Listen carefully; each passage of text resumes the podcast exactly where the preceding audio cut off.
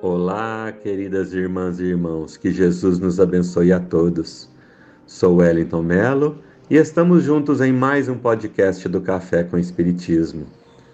Ah, como a vida é tomada de encantos e admiração quando avaliada sob a ótica das verdades espirituais que a doutrina espírita nos faculta.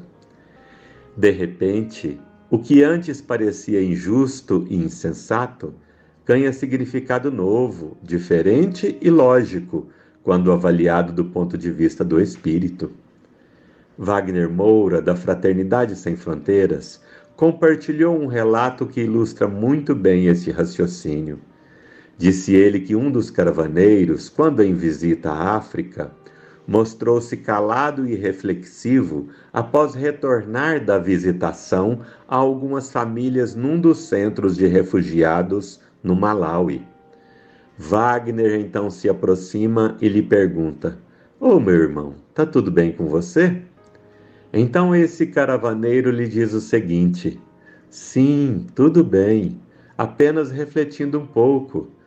Tenho a casa que sonhei, ampla e confortável, mobiliada conforme nosso gosto. Tenho dois automóveis na garagem, um meu e outro da minha esposa, do jeitinho que sempre quis. Tenho uma linda família, mas aqui conheci inúmeras famílias que, nada tendo, são mais felizes que eu. E isso me intrigou. Então concluí que tenho compartilhado pouco e do que me sobra, enquanto aqui eles compartilham mais e do que lhes falta. Creio que por isso são mais felizes.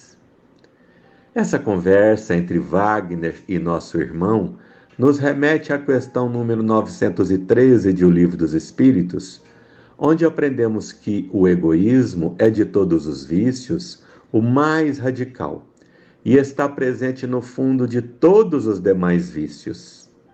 Ainda lemos a seguinte afirmativa na resposta da mesma questão: Quem nesta vida quiser se aproximar da perfeição moral, deve extirpar do seu coração todo o sentimento de egoísmo, porque o egoísmo é incompatível com a justiça, o amor e a caridade. Ele neutraliza todas as outras qualidades.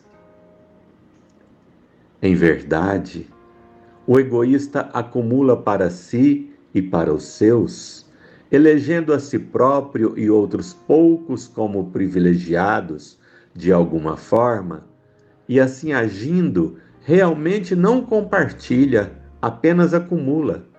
Ele vê nos outros ameaças ao seu tesouro, à sua riqueza, e não irmãos. Um coração povoado de egoísmo não encontra espaço para sentir as bênçãos da visita do olhar de gratidão, do abraço desinteressado, da satisfação construída pela fraternidade legítima. Assim, ele adoece na companhia do ouro e dos valores encarcerados que não falam, não ouvem e nada sentem.